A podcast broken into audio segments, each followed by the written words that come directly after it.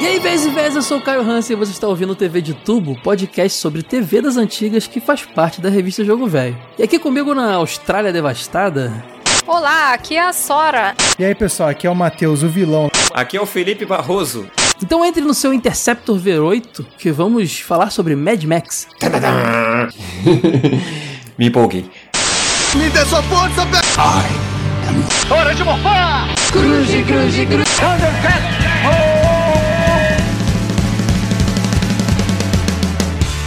TV de Tubo Podcast.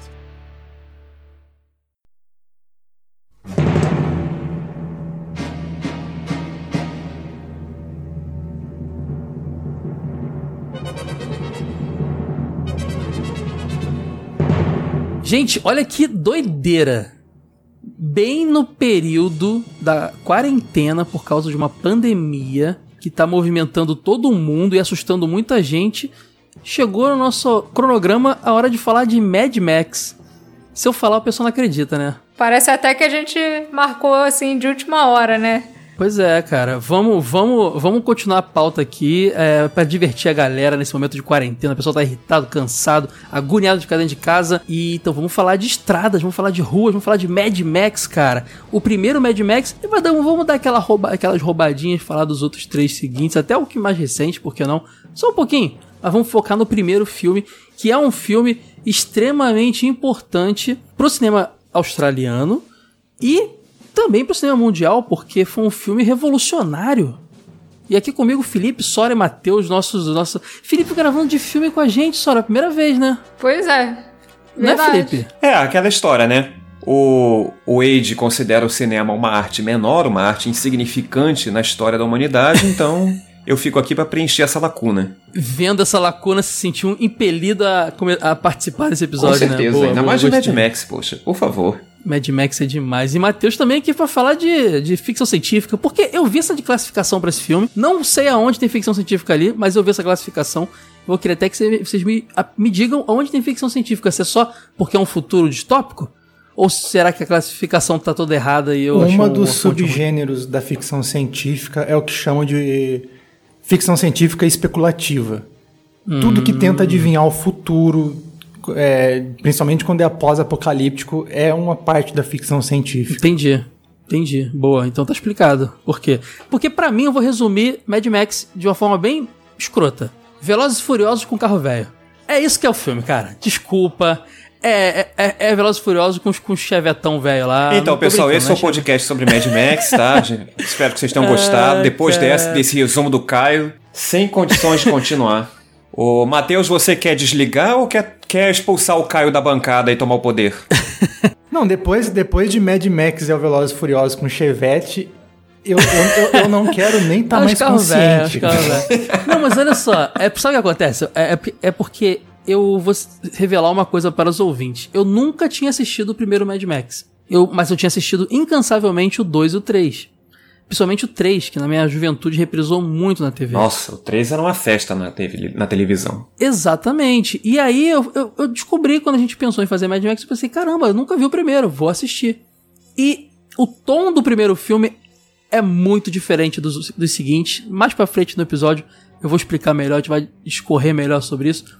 Mas vocês vão perceber já na descrição do filme, quem nunca assistiu também, que é extremamente diferente o tom. Pode ser por verba baixa, ou pode ser até porque o cara não esperava, é, o George Miller não esperava que fosse ser como foi no, no seguinte.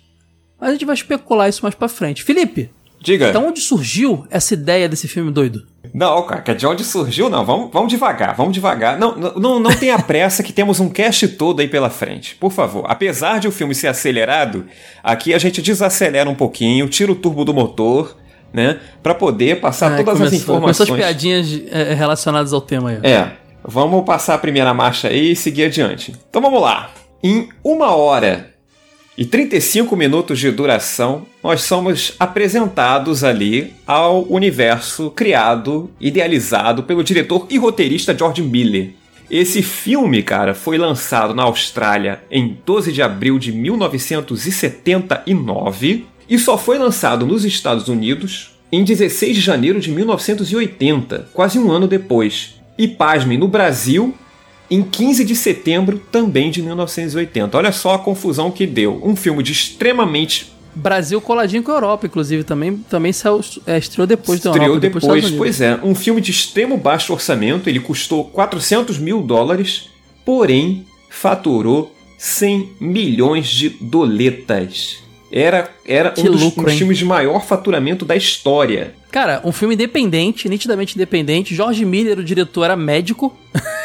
e deve ter pensado, vou fazer um filme, cara. Eu sempre quis fazer um filme. Eu tô chutando aqui. Às vezes o cara tem até história antes aí com o não, cinema. não, Não, na sei. verdade ele foi inspirado por coisas da vida dele pra fazer o Mad É. Max. Mas Mad Max, até onde eu achei nas minhas pesquisas, é, o- é- é a- é a estreia dele no cinema, né? Sim, é a estreia dele no cinema. Ele era médico, médico Ah. de emergência e foi justamente os ferimentos que ele viu enquanto ele trabalhava que ele teve a ideia de fazer um filme como Mad Max. Pra você ver como essa essa violência que ele viu no hospital marcou a vida dele. Antes de chegar a trabalhar no Mad Max, enquanto ele estava fazendo residência em um hospital, ele conheceu um outro cineasta chamado Byron Kennedy. Ele era amador e juntos eles produziram um curta chamado Violência no Cinema Parte 1. E do que se trata o filme? É, é- é o cara que entra no cinema e machuca as pessoas, é isso?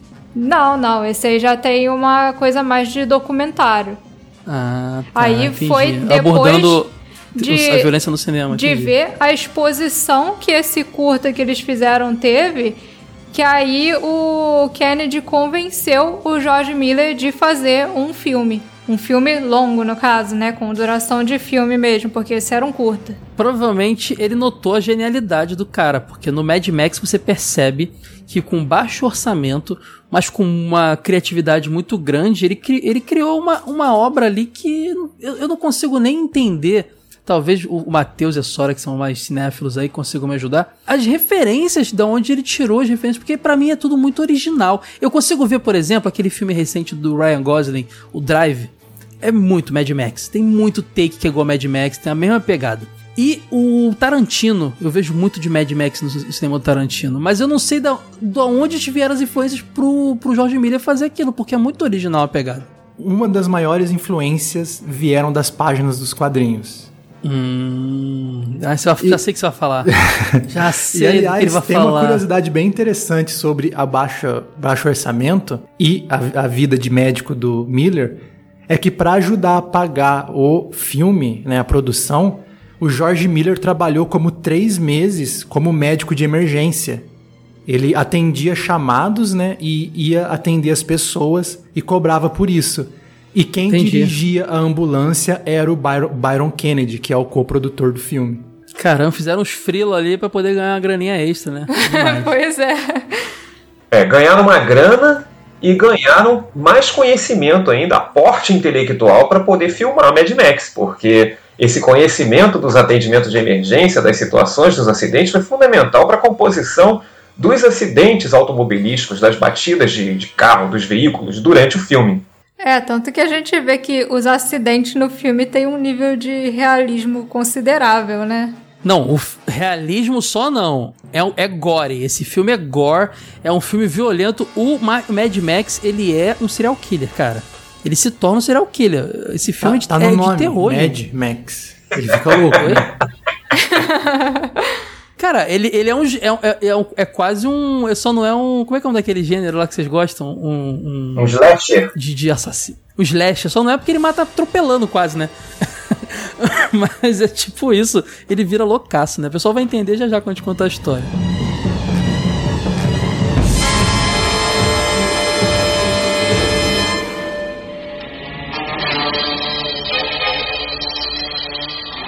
Acenda, Johnny.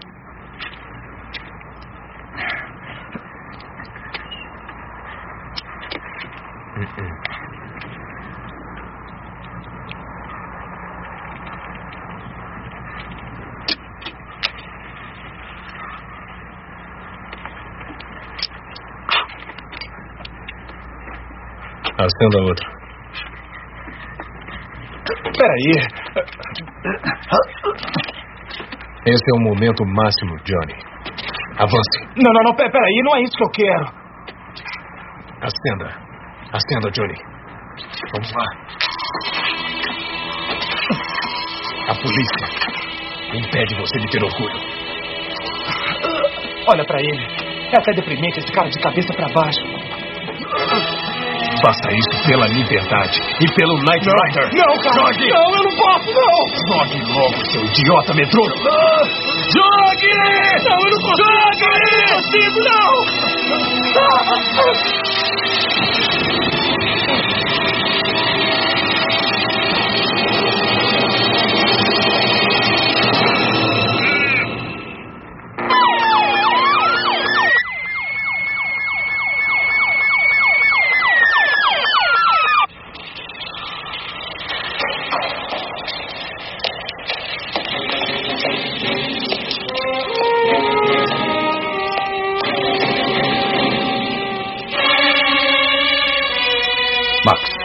Max.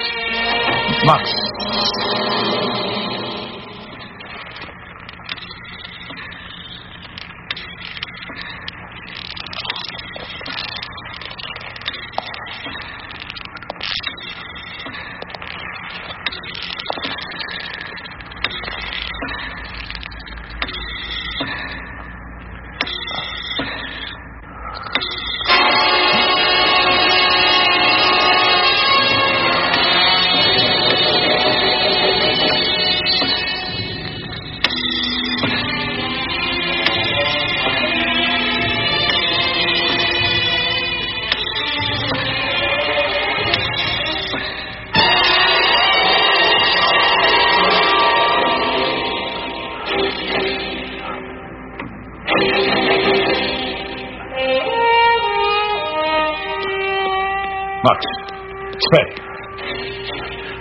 Aquela coisa lá não é o ganso.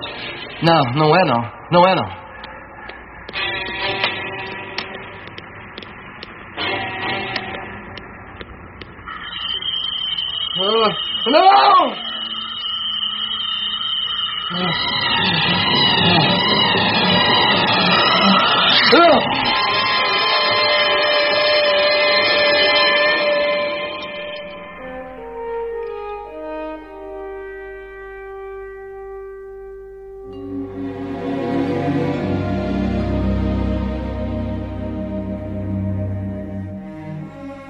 Tem uma pegadinha nesse. nesse quem, quem lê a descrição desse filme aí, que diz que o compositor da trilha sonora é o Brian May. O pessoal deve ficar logo, caraca, um filme independente com o Brian May do Queen fazendo trilha sonora.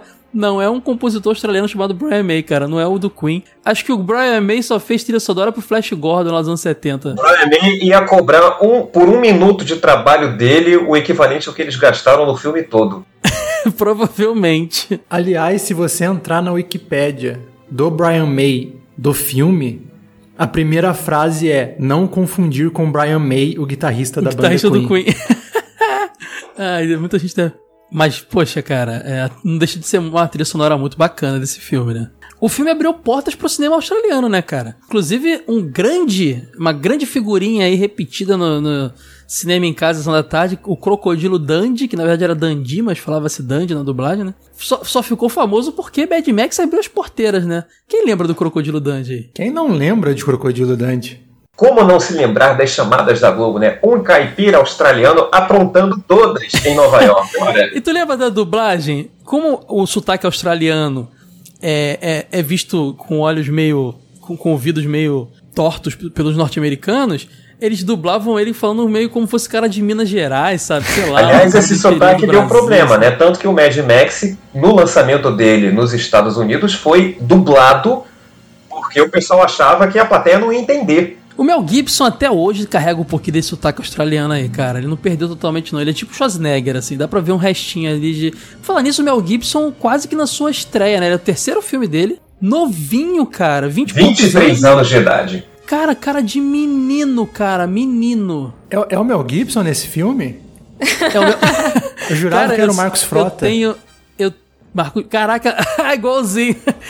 Eu tenho 10 anos a mais que o Mel Gibson quando eu fiz Mad Max, cara. Isso só mostra que minha vida é uma derrota. Mel Gibson que, que, que era feliz com 23 anos fazendo um sucesso desse. Não, é legal como ele entrou no filme, né? Porque ele foi lá fazer o teste de elenco, convidado por um amigo, E ele meio que não queria muito participar do filme, enfim. Na véspera do teste, ele diz a lenda do cinema, né, que ele se envolveu numa briga de bar e ficou, foi lá fazer o teste cheio de hematoma no rosto e aquilo não saiu da, da cabeça do chefe lá que estava escolhendo o elenco para fazer o filme. Ele falou: Ó, oh, pô, cara, a gente está precisando de uns caras assim meio doidos e tal para fazer o pessoal da gangue. Volta aqui amanhã. Aí ele voltou no dia seguinte, foi lá, fez o teste e acabou pegando o papel principal. Olha que maravilha. Cara, e mandou muito bem porque ele faz o típico galãzinho, né? Mas com cara de lunático que o Mad Max pede, né? que ele tem a cara. O, o, cara, é só você ver ele no, no Máquina Mortífera. Ele, tem, ele, quando ele arregala aqueles olhos, fica com a cara de lunático, cara. O Mel Gibson tem muita cara de maluco. Mas nesse primeiro filme, a cara dele não me convence de jeito nenhum. Nem parece que vai virar aquele Mel Gibson que a gente vê depois. ah, não. Você tá, você tá analisando toda a carreira do cara, sem dúvida. Mas eu acho que ele fez um bom trabalho. Eu vou defender a atuação dele, ô Sora porque ele não está ainda muito maluco, tá? Mas isso é um processo. Esse filme tem uma curiosidade também que, como a gente comentou, ele, era, ele é uma obra independente, custou 400 mil e faturou 100 milhões. Ele foi desbancado em 99 por outro filme, né? A Bruxa de Blair também era um filme independente, custou 60 mil apenas e faturou mais de 200 e poucos milhões, cara. É muita grana. É, essa questão da lucratividade é interessante. A revista Super Interessante fez um ranking, né? É, com base em percentuais de lucro, e o Mad Max aparecia em quinto lugar. Ele ficava atrás de Atividade Paranormal, que é o filme mais lucrativo, seguido da Bruxa de Blair, Ternation e O Massacre da Serra Elétrica de 74, que é anterior ao Mad Max. E engraçado pensar que é um filme que bombou nos anos 80, mas que é um filme que surgiu no, no limiar ali, no finalzinho dos anos 70, né? E ele tem muito da estética dos anos 70 nele, mas muito ainda. A trilha sonora, eu acho que é o que mais pesa ali como estética dos anos 70. Os takes, os cortes de câmera são muito. Lembra Tubarão, lembra uns negócios dos anos 70, sabe? Cara, o filme ele se passa num futuro pós-apocalíptico, mas ele não traz muitas informações. Ele não, ele não explica em que ano se passa, o que causou para deixar aquela, aquela civilização mais pobre e destruída e cheia de pe pessoas, motoqueiros e pessoas causando arruaças e um grupo policial meio, meio, meio mambembe, umas coisas meio doidas. Não tem essa informação, né? Não é explicado. Pelo menos no primeiro filme não se fala nada do tipo, né? É porque essa foi uma decisão completamente é, orçamentária e não artística. O George Miller não queria fazer um filme no futuro. Ele, ele iria gravar em uma parte habitada da Austrália, né? Do, ia ser um filme que se passava em 79.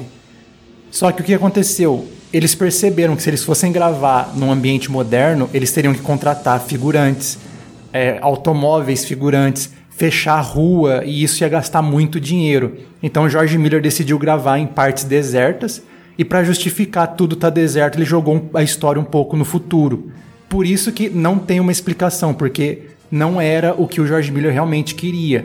Depois do sucesso do filme que ele percebeu a possibilidade que isso trazia para a narrativa dos, da, das próximas histórias, né?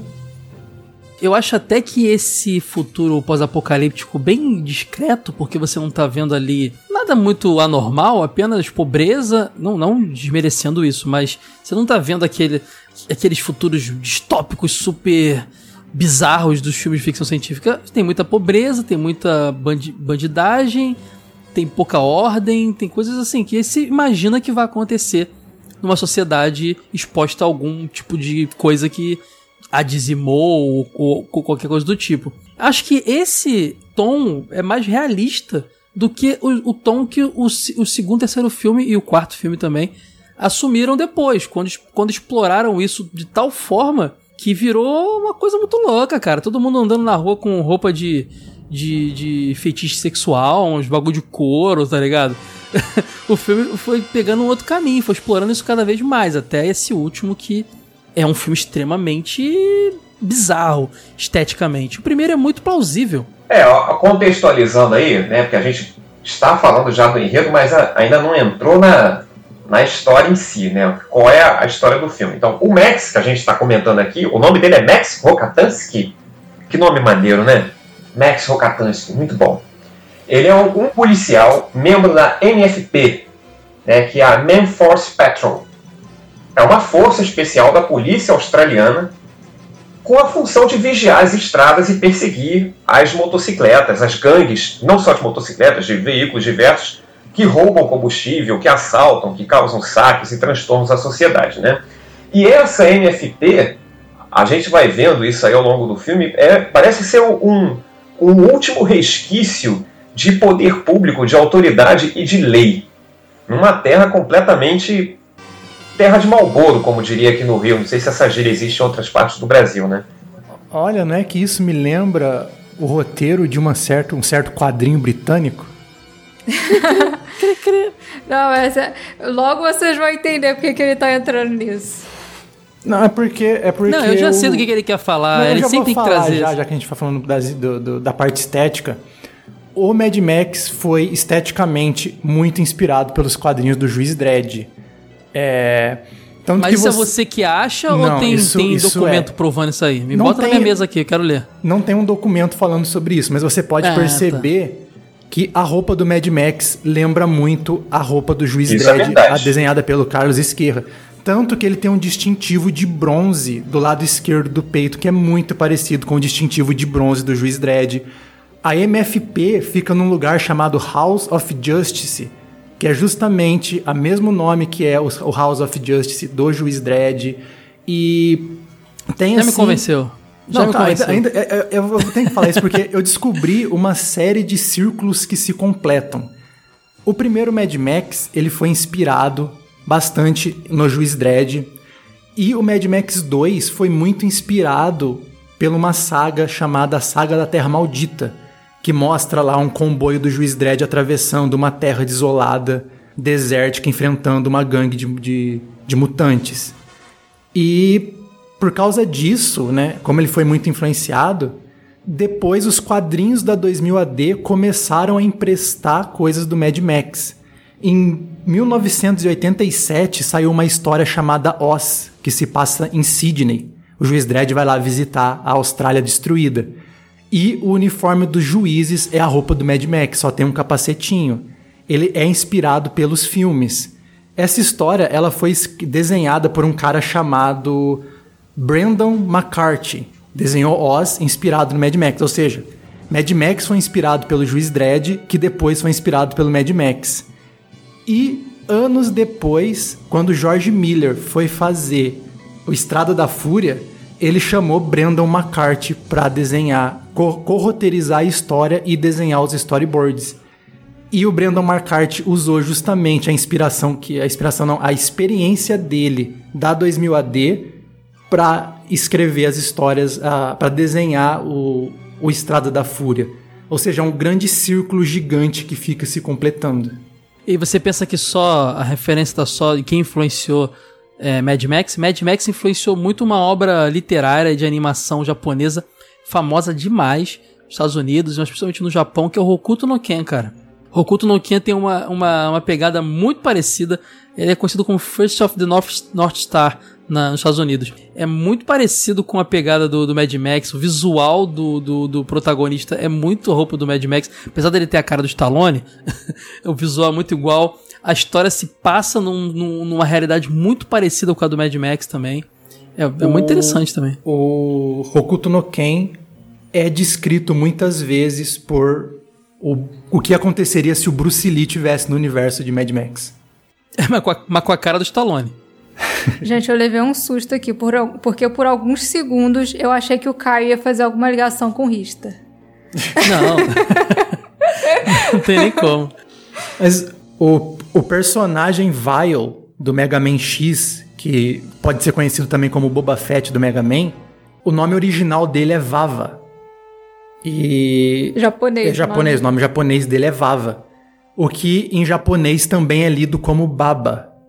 Só que quando começou a história de compararem ele com o Boba Fett, o designer Naoya Tomita, conhecido como Tom Pon, que foi um designer do Mega Man X, do, do Mega Man X, falou que o Vile, o Vava, é inspirado no personagem Buba Zanetti do Mad Max, que no Japão chama Baba Zanetti. Agora, sabe que me incomoda muito no Mad Max 1, mas só começou a me incomodar a partir dos, das suas continuações? Exatamente o fato da, por conta, acredito eu, da baixo, do baixo orçamento, muitos takes, muitas, muitas locações não parecem em lugar devast, totalmente devastado. Isso se justificaria para mim é, como ah, não é um futuro tão, tão, tão distante do, do, do motivo que causou aquela devastação e tudo mais. Porém, quando você vai pro 2 e pro 3, você vê um futuro completamente maluco, quase quase medieval de novo em, algum, em alguns aspectos. Nesse primeiro filme existe uma boa caracterização das pessoas e até dos veículos. Agora, as locações realmente o departamento de polícia da, da NFP, por exemplo, a entrada dele, você vê que o, o letreiro metálico tem uma letra caída. É meio lixão. Né? É bem lixão. É o lugar mais, mais, bem, mais bem adaptado, mais bem caracterizado. Parece aquelas obras abandonadas onde o pessoal invade pra Com morar, certeza. Ainda assim, isso o departamento de polícia é do lado de dentro. Quando você vai do lado de fora, o pátio, por exemplo, está limpo limpíssimo. A casa dele com a esposa, a sabe? Mas aí casa a super... casa dele não. Aí eu já considero ali como um contraponto à realidade mostrada. A casa do Max é muito arrumada e colorida. Ele é o, ela é o oposto dos outros tons que aparecem em todo o filme, que é uma coisa mais avermelhada, marronzada, tons terrosos. É, é verdade, a casa do Mad Max tem esse esse clima pacífico, né? Parece que é o refúgio dele e uma das poucas coisas que ainda mantém ele são diante daquele emprego insano que ele tem. A MFP lá, a Main Force Patrol lá, a polícia que ele faz parte, é meio que uma polícia rodoviária, né? Só que meio sucateada, como a gente comentou. Eles são, eles têm, eles são chamados, eu nunca entendi se eles são chamados de intercept de interceptors, interceptadores, ou são os carros? Não, o que, que acontece? São dois tipos de, de ação. Né? Você tem os perseguidores, que são os carros que abordam a baderna, a gangue, enfim, o bandido. E no caso do Max, ele é um interceptador, quer dizer, ele vai de encontro ao, ao, ao delinquente. Ele não está ali para conversa. Quando, quando o interceptador entra em ação, é para parar o delinquente na ação dele. Tanto que a primeira cena do Max é exatamente isso. Ele vai interceptar o, o Rider, que é um, um bandido de que faz parte de uma gangue e ele roubou um veículo da MFP. Só que o problema é que ele não roubou um veículo comum, né? ele roubou um veículo modificado, que é um V8 preto especial com muito mais velocidade. Isso, inclusive, é dito assim que o, que o Max pede informações sobre o trabalho, né? O, o Guzzi fala: esse é o problema. Ele pegou um Interceptor preto. E aí eles não entram em detalhes, depois a gente vai ser apresentado a outro Interceptor preto, que é o que o Max vai usar no resto do filme, e vai descobrir que ele é o último, por sinal. Né? O Max até pergunta como é que eles fizeram aquilo, e aí eles explicam, ah, a gente pegou uma peça aqui, outra ali. Quer dizer, o, o tom de sucateamento da sociedade, ele é dado em, em, em, doses homeopáticas no roteiro, né? Quando eles explicam que pegam uma peça aqui, reaproveitaram outra ali, você vê que eles não têm recurso para nada e eles montaram aquele carro com sobras do que eles puderam. Mas fizeram para segurar ele, porque ele era o melhor interceptador do, do grupo e ele tava toda hora dando indícios de que iria sair da ele polícia. Ele estava surtando, ele, então. ele queria ir embora, ele não aguentava mais aquele trabalho. Isso, o Sargento Pincel monta lá o, o Interceptor V8. Ele parece poder... muito. Ele pare, me lembrou muito, sei lá, o. o o Hagar ali do Final Fight, tá ligado? Aqueles, aqueles do fortão que são chefes de alguma Pô, coisa. Pior que eu achei ele a cara do Robotnik.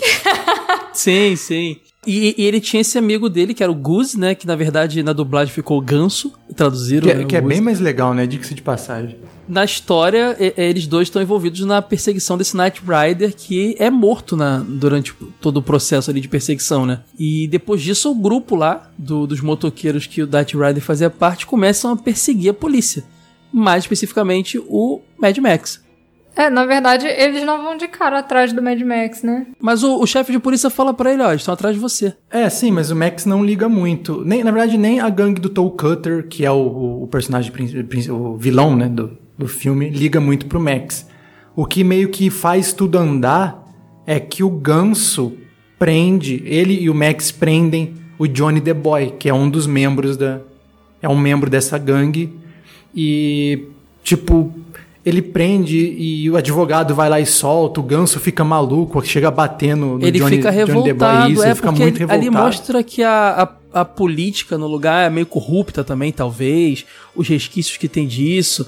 E ele, o cara consegue sair de boa e o, esse ganso fica revoltado, né? Sim, e aí o Toe Cutter usa a situação para testar o Johnny Boy, para fazer o Johnny Boy matar o ganso, bota, é, queima ele, né? Queima ele vivo. E isso é o, a primeira coisa que move a, a gangue para mais perto do Max. É, porque como ele era amigo do Max, o Max vai lá descobre que o ganso tá totalmente carbonizado lá, todo deformado, e ele surta de vez, né?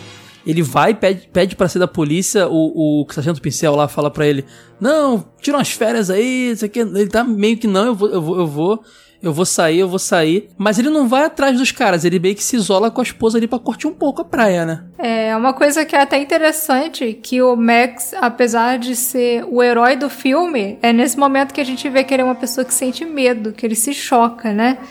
É, isso que acontece com o Gus mexe muito com ele, então ele decide acatar lá a decisão do chefe dele da polícia e vai parte para a estrada para tentar esparecer ele, a esposa e o filho. Eles vão tipo um lugar de campo, de praia, né? Assim, pra, pra, se isolar, né? Isso. Aí é nessa viagem que, a, que começa mesmo a treta dele com o Toe Cutter. E começa a ficar bem gore o filme, né? Porque. Não, gore não, porque não expõe muitas coisas, mas, mas bem agressivo. Porque o Tom, o Toe Cutter, que é o líder dessa gangue, né? É, ele é, ficou muito. Ele tava ainda muito abalado com a morte do Knight Rider e tudo mais. E ele vai lá e, e persegue a família do Max, né? E ele mata, cara, a esposa e o filho do Max atropelado de uma forma muito agressiva quase que na frente do Max, porque ele tá indo correr para salvar, ele não chega a tempo e encontra a esposa morta com a criança no chão. É pesado. Ali ele não simplesmente quer sair da polícia, ele resolve que vai atrás de um por um da gangue e matar todos eles. É aí que desperta o verdadeiro sentimento de vingança no Max, porque antes ele só queria sair dessa coisa de polícia. Aí quando aconteceu é, o assassinato da esposa e do filho dele, Aí que acendeu o Mad Max dentro do Max, do Max Rokatansky, né? e não podemos esquecer do cachorro, que é o pior. É, matou o cachorro também, é verdade. É, é absurdo. O, o, cachorro aparece cortado ao meio, pendurado numa corrente. Tipo. Vai dizer agora que Mad Max influenciou John Wick também agora. veio, veio do, do negócio de cachorro, vem do Mad Max.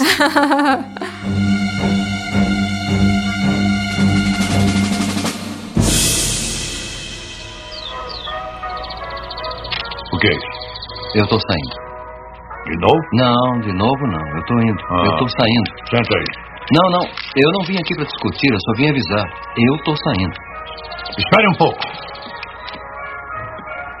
Muito bem, o ganso provocou. Mas é assim que ele nasceu. Não, está enganado. Max, seria o primeiro a admitir que já era para ter acontecido. Muito bem, eu vou lhe dizer o que é. Você é um vencedor, Max. Você está no topo da lista. E não vou perder você por causa dessa ideia de largar tudo. Dizem que as pessoas não acreditam mais em heróis. Danem-se todos.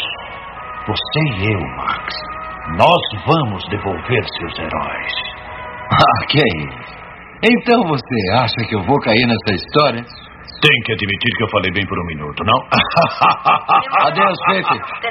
Ei, vem cá! Quer que eu implore, é? Quer que eu fique de joelhos implorando?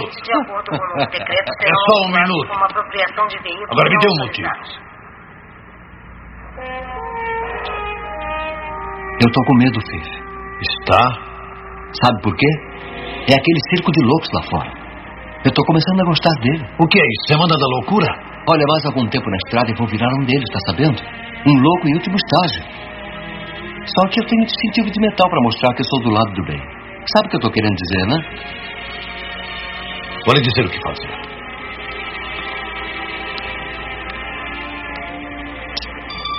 Tire algumas semanas, tá? Deixe crescer uma barba. Não faça nada. Não faça nada. Pense nisso, por favor. Se ainda se sentir assim quando voltar, tudo bem comigo. Vá.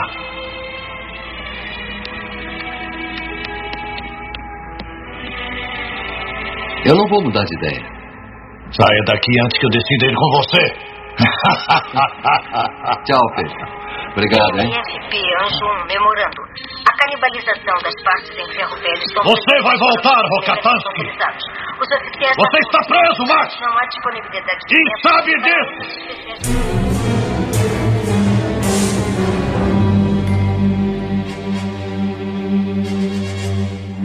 Mundo de Mad Max, quanto mais forte o seu carro, mais forte você é. Até porque o, o Max ele tem um, um, estado assim de admiração pelo Interceptor V8.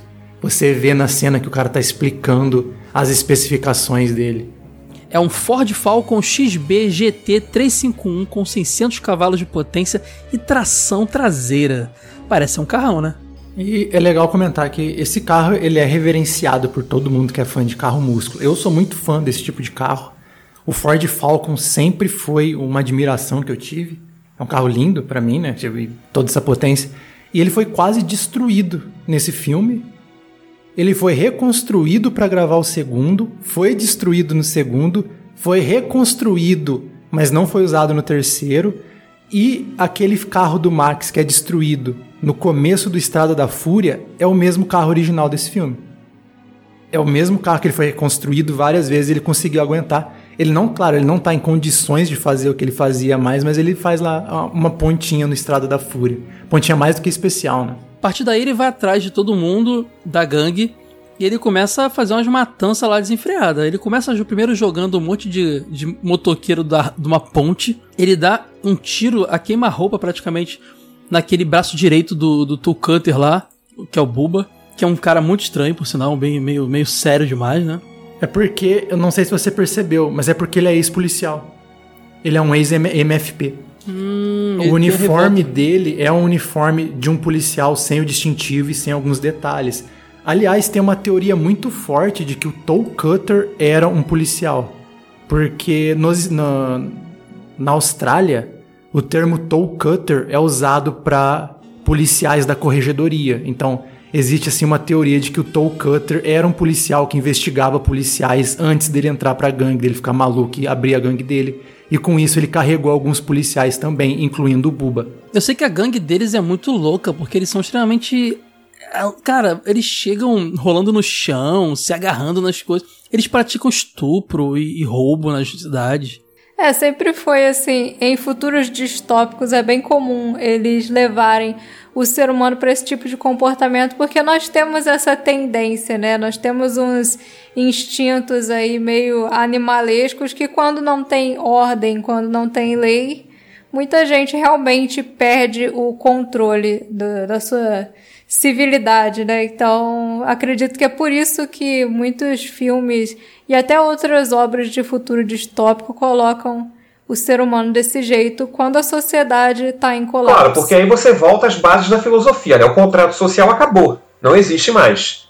Se não existe mais, a gente é cada um por si. E o, o ator que faz o Toe Cutter, né, no, nesse filme, que é um, faz um, um, ótimo vilão, que é o, o Hug Kais Burn lá, ele é o mesmo ator que faz o vilãozão do Mad Max Estradas da Fúria, o mais recente, aquele bicho todo grandão, todo. Morton Joe. É, o Morton Joe. Só que assim, é o mesmo ator, ele tá mais envelhecido, ele usa uma máscara, mas não, não tem nenhuma relação ao personagem. Talvez só uma homenagem ao ator. Vem cá, faz um filme novo, vem cá, uma homenagem a você. Mas não tem nenhuma relação. E, e esse ator era, era um ator de, vamos dizer assim, de, de clássicos, de teatro, sabe? Shakespeareano. Cara, você viu como é que no filme o Max mata ele? O Max acelera o Interceptor pra, pra cima dele, forçando ele a bater de frente com um caminhão super agressivo, só que o caminhão parece que é feito de, de, de latão, é muito bizarro o, caminhão. O caminhão é feito de latão, cara. É, não, o... sim. Não, Mas não, pare... não, de verdade, de latão falso, assim. É uma, é uma frente falsa pintada e depois que você percebe que ela é falsa, você não consegue desver o quão o é falsa. O farol dela é desenhado, parece que uma criança pintou, cara. Cara, esse filme entrega como. Esse cena entrega como um filme trash. Eu só fui descobrir porque vocês tinham me falado antes. Mas é tão nítido, isso prova que a gente fica tão envolvido na adrenalina da cena e na moto esmigalhando, porque tá lá. A frente do caminhão pintada num portão da vizinha que foi arrancado gigantesco na tua cara. E ninguém percebia. É o mérito da direção e do envolvimento que o filme provoca em você. Sim. Genial. Agora você que acabou de ouvir isso, vai lá e vê a cena que você entende. O que, que aconteceu? O George Miller contratou um motorista de caminhão de verdade para fazer essa cena. E ele explicou: ó, você vai passar por cima dessa moto aqui com esse boneco em cima. O cara ficou com medo de arranhar o caminhão dele. Aí ele, o departamento cênico do filme. Que Aí ele chamou a sobrinha de 5 anos. Chamou a sobrinha de 5 anos, deram uma tinta guache pra ela, né? Porque nem tinta Sim. devia ser, ia ser um guache lá, uma aquarela. Pinta aí uma frente de caminhão. Pintaram, instalaram aquilo na frente do caminhão e aquilo é que foi pra cena. Olha, depois que você vê, insisto, não dá pra desver. Não dá, cara. É nível, é nível cenografia do Chaves. E falando em, em pessoas contratadas para fazer coisas, né? Muita gente foi contratada para fingir que estava trabalhando no filme, tipo motorista de caminhão guincho, essas coisas. A maioria dessas pessoas, talvez até o motorista desse caminhão aí dessa cena, for, foram pagos com uma garrafa de cerveja. Garrafa não, uma caixa de cerveja. Eu faria por uma caixa de cerveja um filme maneiro desse. Ah, eu faria também, com certeza. E a gangue da motocicleta, se vocês perceberem, o visual deles é muito convincente. Por que será, né, Matheus? Porque era uma gangue de verdade. Era uma gangue de verdade, era uma gangue chamada The Vigilantes. Sério? Eles eram uma gangue de verdade? Sim, porque eles tinham 3 mil dólares para fazer a, a, a, as fantasias, né? As roupas desse filme. Uma gangue O- que faz maldade de verdade? Assim, Ah, eu que já não sei. tal. Eu, não- eu não sei se é uma gangue de 1%, eu não tenho certeza. Mas é, é, são, é uma gangue de verdade. São As motos são motos deles, eles se vestem daquele jeito. Porque eles tinham um orçamento só de 3 mil dólares pra fazer a roupa dos filmes. E o Felipe que mexe com cosplay sabe que 3 mil dólares não dá pra fazer Não mesmo. coisa. Então eles tiveram. A melhor solução é, ao invés de você chamar atores pra fingir que são motociclistas, chama motociclistas pra fingir que são atores. É mais fácil. Boa. Então eles são loucões daquele jeito mesmo. Rola no chão, agarra, se agarra. Pro- Fica provavelmente. be- beijando manequim. Já, já chegavam colocados no estúdio, né? Nem precisava fazer muito esforço. Depois da cena da, da morte do, do Cutter, ele vai atrás do, Johnny, pela, finalmente, né? O cara que motivou toda essa confusão. Ele faz uma coisa meio Jigsaw, assim, né? Tipo, Exatamente. pra mim, o, Ma- o Max virou o Jigsaw depois. Mas aí a, a gente sabe que essa cena foi quem inspirou os diretores de Jogos Mortais a, a fazer a, a série. A série não, né? O filme. Ah, agora vai dizer também que tá, tem certeza disso. Tem documento aí provando. Não, eles declararam. A cena final de Mad Max foi inspiração para Jogos Mortais. É, porque o Max. Pô, mas faz sentido, porque o Max faz um jogo com o Johnny. né? Ele chega lá e fala assim: olha só. É, pega o carro lá que tá quebrado, depois de bater e tal. Acorrenta o cara no carro. Coloca um isqueiro perto da onde tá vazando a gasolina e fala: ó, você tem. E dá um serrote pro cara. A corrente é, é muito grossa. Liga metálica, não sei das quantas. Você vai demorar uns 10 minutos cortando ela. Se você cortar sua, sua canela, você pode demorar 5 e sair a tempo do, de- do carro não explodir. Se vira aí e vai embora. E o cara fica lá e explode. A gente não sabe o que acontece, né? Pois é, e nos Jogos Mortais, justamente, uma das propostas era o cara arrancar a perna dele fora, né? Pois é, exatamente. Genial, cara, genial. Se não tivéssemos Mad Max, não teríamos Jogos Mortais, né? Porque não haveria Nem talvez o Velozes e Furiosos. Nem Velozes e Furiosos, cara. Quem Cara, seria para com esse o- negócio de Velozes e Furiosos, meu Deus. Quer falar de, de- de os Trapalhões e a Princesa, princesa Xuxa, tudo bem, mas Velozes e Furiosos não. Caraca, esse Trapalhões e Campisa Xuxa é muito, muito Mad Max também, cara. ele, é o Mad, ele, ele é a versão Mad Max brasileira. Cara, o legal é que depois disso ele tem uma cena dele pegando a estrada, indo em direção ao horizonte e o filme acaba. Pra mim, aquilo mostra que o cara cumpriu a vingança dele e vai embora aí em busca de. vai virar um loucão mesmo. Só que eu não via intenção nenhuma nesse final de uma continuação, cara. Eu acho que ele fez o filme independente dele como ele queria e, pô, bacana, tá entregue. Assim, que é a melhor forma que, que você faz um filme, né? Você fechar uma história e se abrir pra continuação, tudo bem.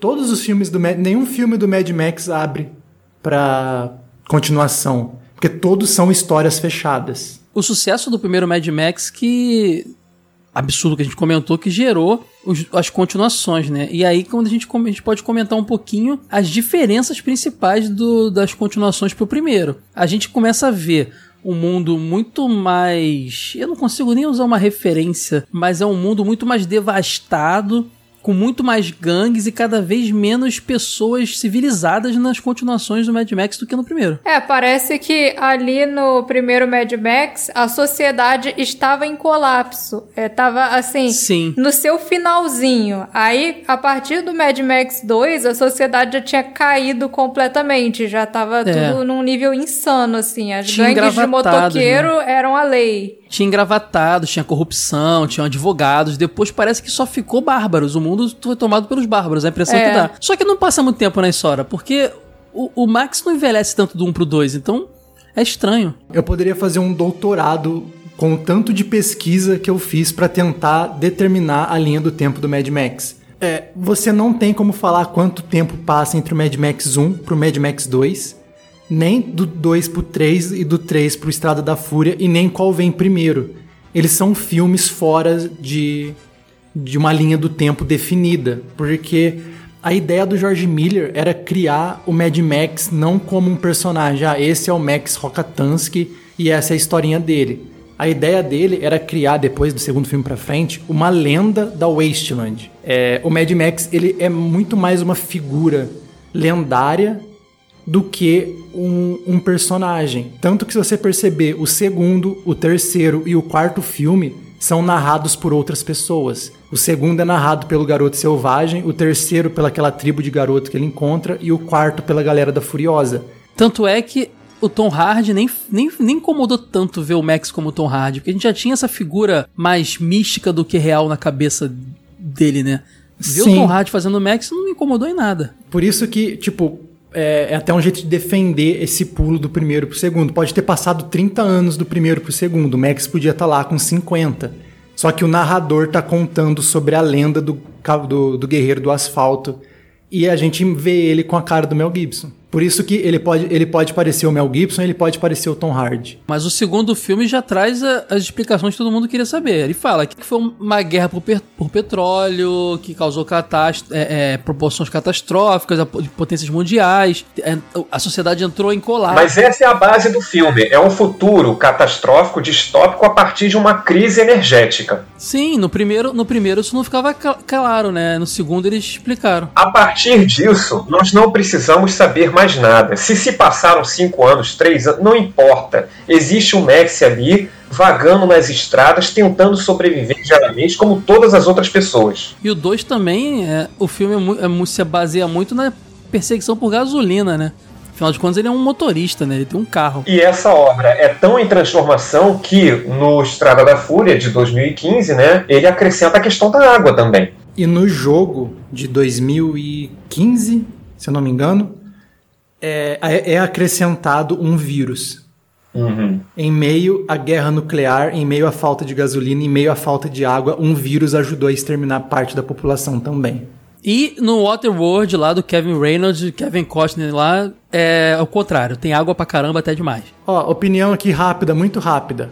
Waterworld é o filme mais subestimado da história. É, não teve sucesso nenhum, né, cara? Foi prejuízo Não, e e um tem gente que filmaço. fala que o filme é ruim, o filme é muito bom. Engraçado que no Waterworld as pessoas estão morrendo de sede em um mundo inundado, né? É irônico. Inundado de água salgada, né? Pois é. E o personagem principal é um sereio, ou seja, não tem como não gostar desse filme. Esse filme é maravilhoso. Eu tenho que rever o Waterworld. E, cara, tem o Kevin, tem o Kevin Costner, né, cara? Tem o Kevin Costner, o filme é bom. Eu sou fã do Kevin Costner. Então, vamos podcast sobre o Waterworld.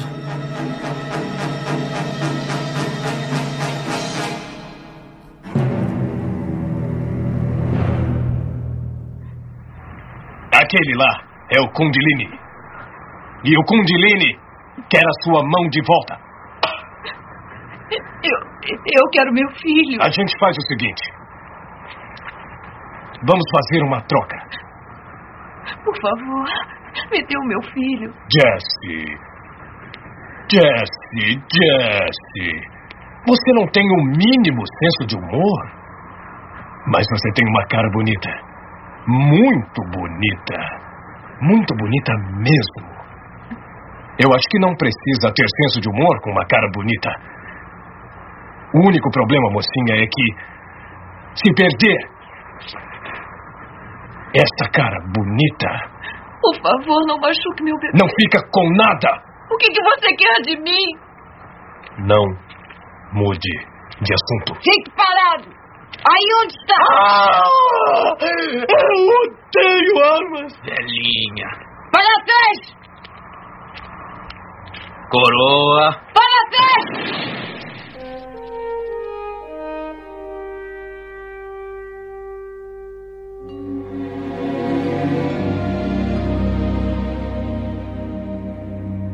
Cara, pra mim, melhor Mad Max é o 3. Sora vai concordar. Tem Tina Turner cantando. Na verdade, eu discordo. Pra Ai, mim, o melhor é a Estrada da isso? Fúria. Você tava cantando comigo aí, ó. A música da, da Tina Turner mais cedo aí, cara. O 3 é o melhor que a gente pode gravar, entendeu? Tina Turner, We Don't Need Another Hero. Agora, tem uma curiosidade muito engraçada. Mad Max estreou no Brasil em 15 de setembro de 80. E eu nasci em 15 de setembro de 88. Oito anos antes estava estreando Mad Max no dia do meu aniversário. Se isso não é um sinal, eu não sei o que, que é. Não, a estreia no cinema, né? Porque na televisão, que é onde a gente melhor se enquadra, que TV de tubo, né? A gente fala de cinema, mas fala do cinema na TV. Exatamente. Então, o Mad Max estreou na televisão brasileira pelo Sistema Brasileiro de Televisão, nosso querido SBT, no dia 4 de maio de 1990, na estreia do Cinema em Casa. Era uma sexta-feira, às 21h30. Você tá inventando isso, você não tem essa informação. Tenho, eu tenho Sério? muito mais informação do que você imagina. Quer dizer que Mad Max chegou na TV brasileira 10 anos depois de passar no cinema? Não, Caramba. e digo mais. Mais a- a- olha, hoje, só, olha só o que aconteceu. Os três filmes já tinham sido lançados, né? O último, até então, A Cúpula do Trovão, estreou em 85. Aí o filme, o primeiro, só veio para televisão cinco anos depois do terceiro filme ter estreado no cinema. Eu acho, eu acho que o pessoal, na época, estava muito no hype da Cúpula do Trovão, com aquela música da Tina Turner. E aí o SBT, ao fazer o anúncio do primeiro Mad Max na televisão em 90, botava a música da Tina Turner no fundo. Tipo, ela não faz parte do primeiro É filme. sério isso? É sério. Quando os motoqueiros da violência atacarem as estradas.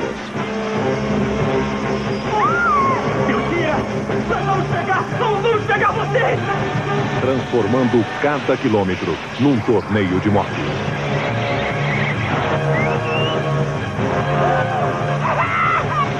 Tornando a convivência do mundo futuro numa realidade assustadora.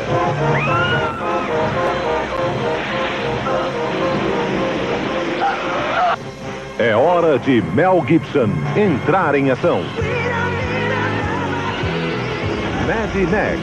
A vida transformada num jogo mortal, onde apenas um poderia sobreviver. Pela primeira vez na televisão. Sexta, dia 4, nove e meia da noite. Na volta do Cinema em Casa. O pior é a Globo passar o Mad Max 2. Sim, porque o primeiro Mad Max passou pela primeira vez no SBT. Mas o Mad Max 2 passou pela primeira vez na Globo. E a Globo fazia a mesma coisa. Mad Max 2. Mel Gibson passando por cima de tudo numa batalha alucinante.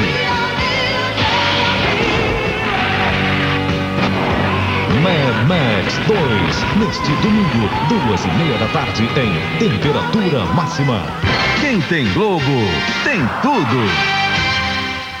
Ela anuncia o Mad Max 2 e bota o We Don't Need Another Hero. Gente, o que, que é isso? O que, que deu na cabeça de vocês? Sucesso, cara. A música foi um sucesso, entrou no, no- nos top 10 aí mundiais e foi muito atrelada ao personagem, à franquia. É, tanto que se fala em Mad Max, a primeira música que vem na cabeça das pessoas é essa música da Tina Turner. É incrível. E eu digo mais, no início dos anos 2000, estreou na Globo Velozes e Furiosos e quando anunciou, tocou Ai, ai. Olha, não duvido nem de Estrada da Fúria ter sido anunciado em algum lugar com essa música. Eu não duvido nada que eles tivessem editado o filme e trocado no final, durante o filme, a música da Tina Turner, cara. Herbert Richards adorava fazer isso. A Herbert Richards, por sinal, na versão brasileira, né, nós temos duas versões brasileiras desse primeiro filme de Mad Max. As duas foram dubladas pela Herbert Richards com pequenas alterações. Na primeira versão, que é o que o pessoal mais conhece, que é essa que passou no SBT, a voz do Mel Gibson foi interpretada aqui no Brasil pelo Newton da Mata, que já nos deixou em 2006, né? Ele que foi a voz oficial do Bruce Willis no Brasil por muito tempo, também fez a voz do Lion, do Thundercats, né? Então ele dublou o Max e o Júlio Chaves fez o Ganso, Goose, né? É difícil chamar de Ganso, a gente acostuma com o Goose. é que eu vi dublado ainda, ainda há pouco. Pois é. Mas, cara, e, e depois, quem diria que o Júlio Chaves viraria o dublador oficial do Mel Gibson no, nas próximas produções? E aí Exatamente. nessa redublagem eles fizeram essa correção, né? Botaram... Fizeram a troca, botaram o Júlio Chaves, então, com a voz do Max, né? E o, o Dário de Castro ficou como sendo o Guzi. O Dário de Castro, que o pessoal deve se lembrar mais assim recentemente, que ele faz o Jones, Jones da Liga da Justiça, nosso querido Marciano Verde, né? Ah, o John Jones, é. Cara, mas olha que doido, o Newton, ver o filme com a voz do Newton da Mata no Mel Gibson é muito estranho, porque eu, eu tô acostumado a ver ele com o Bruce Willis, como o Lion dos Thundercats, ver, a, ver, o, o, ver o Mel Gibson com a voz do Newton da Mata é muito estranho, cara, porque eu não tô acostumado a ver essa voz sendo da boca dele. Quando eu ouço a voz original dele, já acho estranho também. E essa, essa versão com a voz do Newton da Mata é a que está no DVD. E é que eu acabei de assistir também. É, é mais encontrada, por incrível que pareça. Geralmente as originais não são as mais fáceis de encontrar. Mas nesse caso é muito mais fácil encontrar a versão original. Cara, tem uma curiosidade muito doida, cara. O Mel Gibson era um cara tão desconhecido que o trailer norte-americano não mostrava ele. Até o pôster, se você pegar o pôster do Mad Max original, que tá aquele. É o Mad Max, porque ele tem o um negócio na perna. É... Só que não é o Max, é o ganso. Porque ele tá com aquele capacete de policial e até aquela máscara que fica na frente. É verdade. Sim, não é o, é o Max, porque ele tá com a 12 e tudo mais, mas o personagem que tá no pôster é o Ganso. Cara, e outra coisa, é, o orçamento era tão baixo que aquela van azul que é destruída na perseguição no início do filme era do George Miller. É, e, e, se, e se, tratando dele. de orçamento baixo, né? Segundo o próprio George Miller, cerca de 20% das cenas previstas para o filme não foram feitas por falta de dinheiro imagino que não sairia dali com o orçamento, né? Quer dizer, a gente viu dizem, isso no 2 Dizem que diante, o final né? do filme não ia ser como foi, né? Que eles ficaram sem dinheiro e tiveram que meio que cortar um pouco antes. De uma curiosidade aqui, de um fã-filme chamado Mad Max Renegade, de 2011. Por que todo fã-filme tem Renegade no nome, hein, cara? Já reparou isso? Sempre tem um Renegade no O ator que faz o Max nesse filme, Lion Fontaine, ele fez teste para interpretar o Max no Estrada da Fúria. É, que bom que ele não ganhou, porque ele tem uma cara de, de sem graça pra caramba. Ele é muito inexpressivo. Ah, desse é, filme, a única é. coisa de ruim, é o... curiosamente, é o próprio Max. Ele é, ele é um ator muito inexpressivo. Não que, não que o Mel Gibson também não fosse no primeiro filme, né? Mas depois ele, ele aprendeu a atuar melhor e tudo mais. Uma outra curiosidade bem legal é que, como eu comentei lá na frente, no, no começo, na verdade, que eles não, não que tinham como gastar dinheiro para fechar a rua, pedir autorização para fazer as coisas na, na, no ambiente público. Então, muitos dos das manobras de direção no filme, né, com os carros e com as motos, foram feitas de forma ilegal. Eles iam, gravavam a cena rapidinho e fugiam antes que a polícia aparecesse. Malandrinhos. Os caras tinham um policial como protagonista e faziam um filme quebrando a lei, né? Não, mas era um é filme é que mostrava. Mostrava meio que uma podridão na polícia, meio corrupta e tal, de certa forma. É, ou não sei, talvez fosse até uma, uma, uma crítica mesmo. Agora, o George Miller, ele, ele é tão médico, tão médico, que o, a, o sobrenome do, do Max Rokatansky não é à toa, né? É o mesmo do Baron, Baron Karl von, Katan, von Rokatansky. Quase que não sai. É. é o patologista que desenvolveu um procedimento para remoção de órgãos internos na autópsia. Cara, o Jorge Miller é louco, cara. Psicopata. Ele gosta de umas coisas muito doidas. Sim. Tanto que você, se você assistiu Baby, um porquinho atrapalhado na cidade, você percebe quanto louco ele é.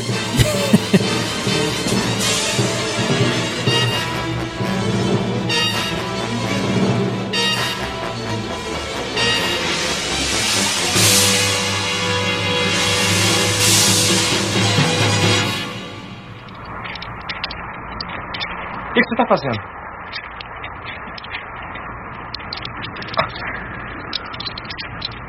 Ai, ai, ai, ai, cara, peraí, meu tornozelo! Ai, Ô, meu irmão, não faz isso não, cara, meu pé! Ai, olha, ô, cara, não tenho nada a ver com o que aconteceu por lá, eu não tenho mesmo. Eu não sei o que está acontecendo, cara, me tira daí! Ai, ai! Ó, tinha uns caras malucos lá, um, uns motoqueiros. Olha, eu não tenho nada a ver, cara, não tenho mesmo.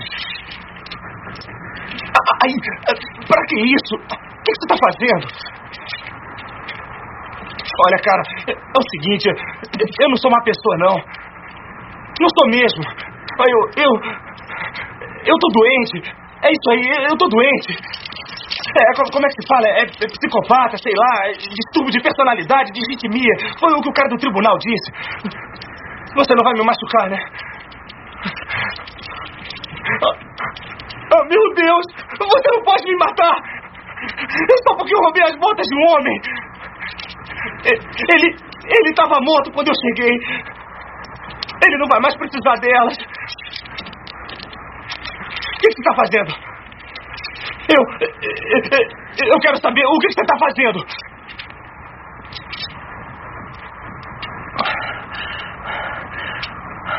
A corrente das algemas é de aço de alta resistência. Você deve levar 10 minutos para serrar com isso. Agora, se tiver sorte, pode separar o seu tornozelo em 5 minutos. Ah. Você tá maluco, cara? Você tá me achando com cara de otário, é? Não vem com essa não, meu irmão! Não faz isso comigo não, pelo amor de Deus, cara. Eu tô doente. Não faz isso não, cara.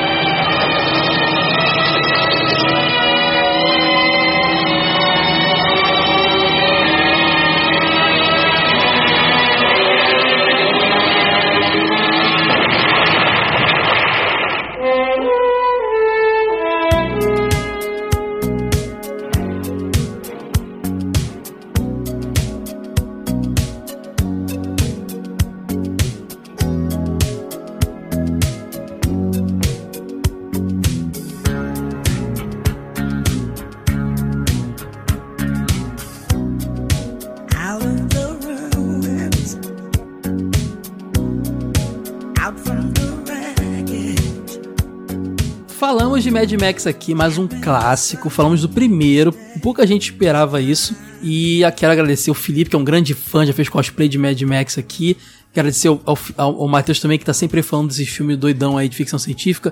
Sora, que é minha companheira aqui, que tá sempre me ajudando também. Eide, seu safado que não vê gravar de filme, tá aí, é, sabe lá onde. Abraço pra você também. E já digam o que vocês querem ouvir, né, pessoal? Outros filmes legais aí. Quem sabe o Felipe não volta pra falar de filme mais vezes aqui? Pode ser, cara. Comentem os filmes que vocês querem ouvir que a gente falando aqui. Velozes e Furiosos já tá chegando na época de ser nostálgico, não tá não? Vamos fazer uma e troca. aí o, o, Caio, no dia que virar nostálgico, o Caio já vai é falar, nostálgico. vai ser Velozes o primeiro... e Furiosos. Eu assisti o primeiro na TV de tubo. Felipe, antes de, de, encerrar, eu vou fazer um acordo. Eu faço qualquer filme que você quiser gravar se você me fizer o episódio do Changeman. Pessoal, tá na mão dele, hein? Vocês querem caraca, Changeman? hein? O Changeman, tá, ó, via sair ano passado, já foi pro início do ano, já tá no segundo semestre. Cobrem desse cara aí, ó. A culpa Isso é aí, dele. pessoal. Esquadrão Relâmpago Changeman. Vamos Ó, agora gravar. que voltou pra TV aberta, era a hora certa de fazer. Tá na tua mão, Felipe. Vamos fazer. Ficamos por aqui então? Ficamos por aqui. Abração, gente. Tchau, tchau.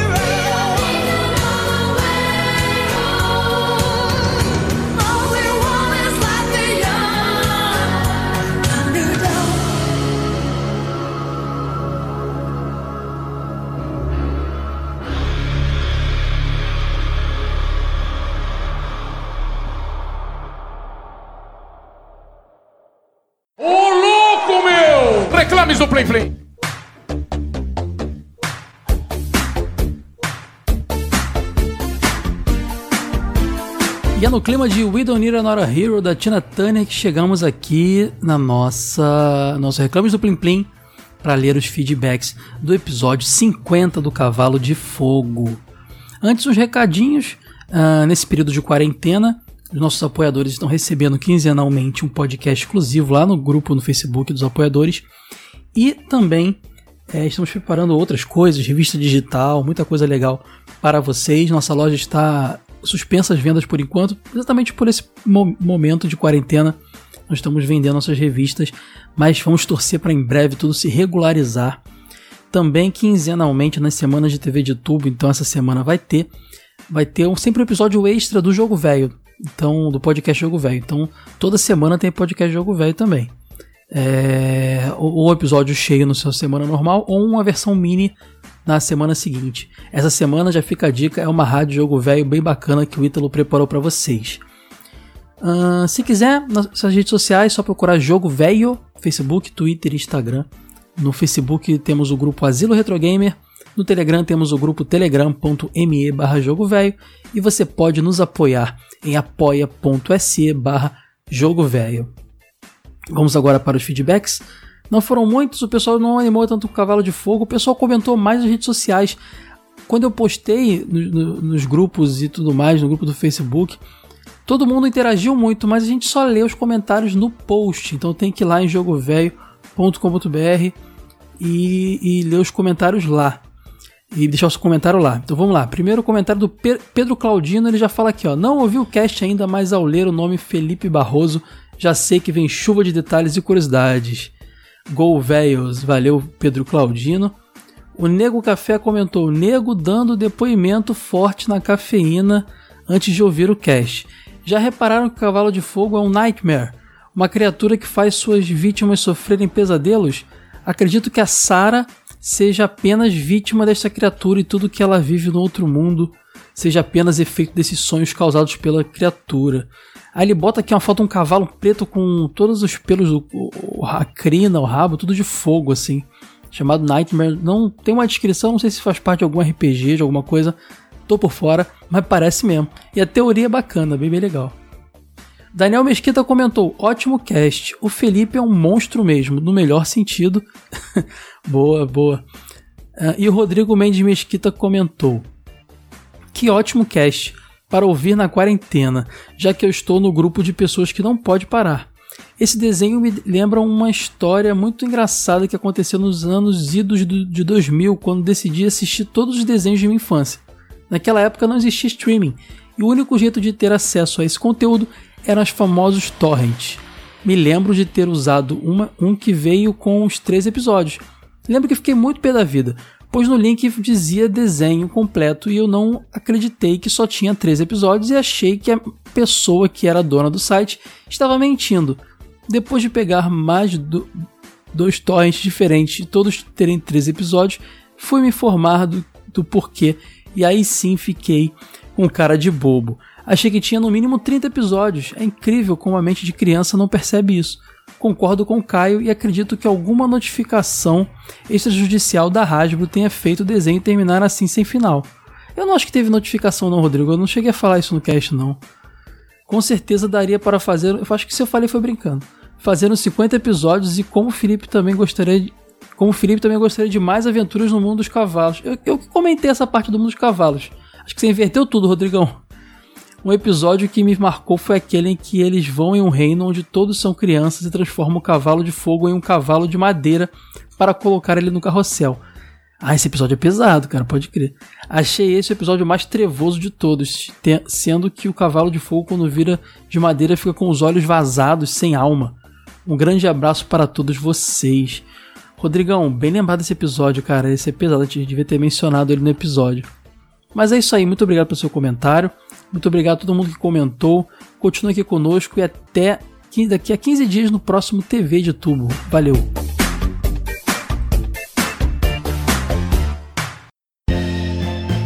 Esse episódio foi editado por Caio Hansen.